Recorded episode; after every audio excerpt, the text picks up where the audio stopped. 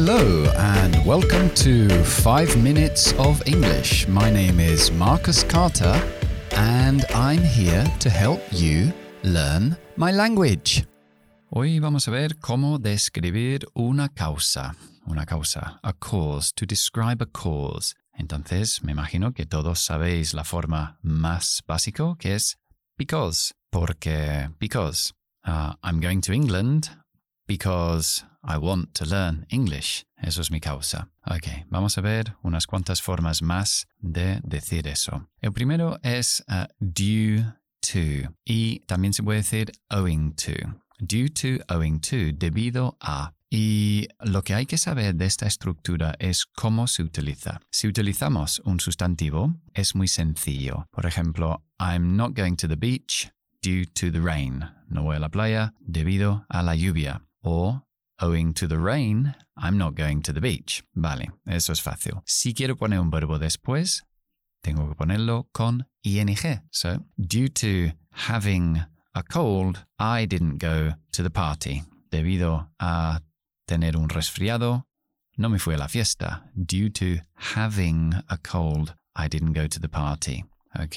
Uh, si yo quiero poner un sujeto y un verbo después, aquí es donde viene el problema porque no se traduce igual que en castellano. Entonces, si quiero decir, por ejemplo, um, debido a que trabajo en la ciudad, tengo que levantarme temprano. Pues tengo que decir debido al hecho que trabajo en la ciudad. Tengo que decir due to the fact that I live in the city. Okay, I have to get up early. Or owing to the fact that.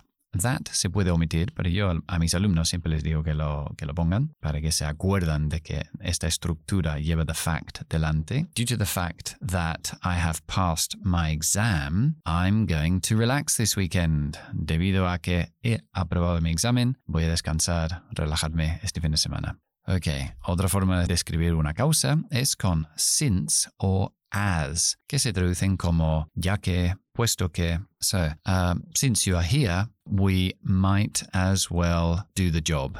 Ya que estás aquí, pues deberíamos hacer el trabajo. We might as well, una expresión informal, que es como decir las otras opciones. Se utiliza para decir una persona debería hacer algo porque hoy no hay nada mejor o más interesante o más útil que hacer. Might as well. Lo utilizamos mucho en, en, inglés. Ok.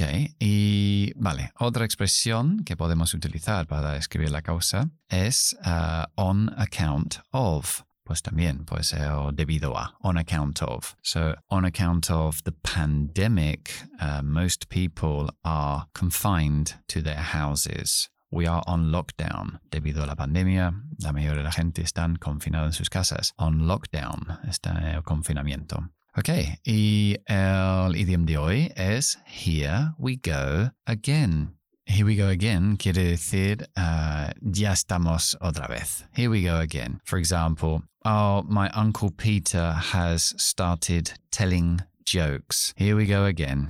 Mi tío Pedro, mi tía tío Peter ha empezado a contar chistes. Ya estamos otra vez. Un buen rato.